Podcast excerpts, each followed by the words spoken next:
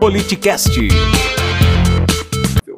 Então, acho que o grande debate, a gente fala aqui de liberalismo, socialismo, conservador, progressista. De novo, a gente pode ser o que a gente quiser, desde que a gente respeite as regras do jogo democrático.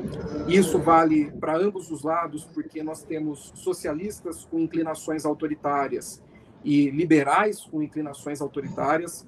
Basta lembrar que um dos grandes exemplos de liberalismo econômico até utilizados por gente do governo foi o, a, a, ditadura de Pinochet no Chile, que implantou uma agenda econômica liberal, mas que, nada obstante, era uma ditadura.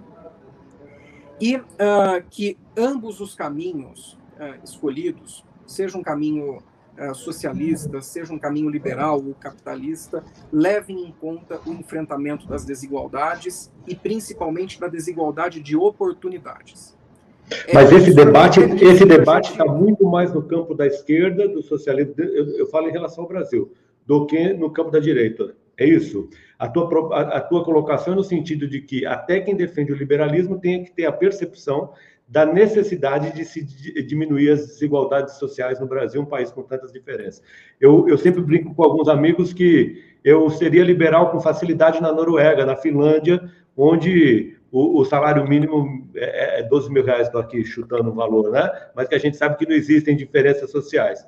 Tá? Agora, é, onde a gente vê tanta diferença social, é difícil você não ter o um entendimento dessa, dessa necessidade de, de diminuir essas diferenças, né? Desculpa. Exatamente, Marcelo, exatamente. É, eu vejo, historicamente, a esquerda, é, a esquerda democrática do nosso país, uh, falar com mais ênfase, com mais entusiasmo sobre o enfrentamento das desigualdades.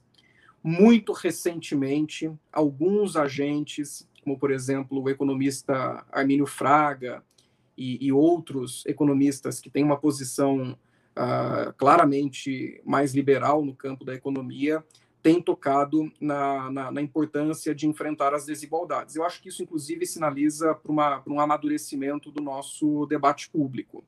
É, que mesmo é, lideranças ou, ou, personalidades tradicionalmente ligadas a uma visão, ainda que é, precária, de direita ou de liberalismo, têm entendido a importância de, de é, tocar nesse ponto e mexer nessa ferida, que é uma das maiores, se não a maior ferida da nossa uh, história política e social, que é a desigualdade. Você acompanha ao vivo pelo YouTube ou pelo Twitch. Siga nosso Instagram e saiba na frente quem irá participar da conversa. Arroba politicast_br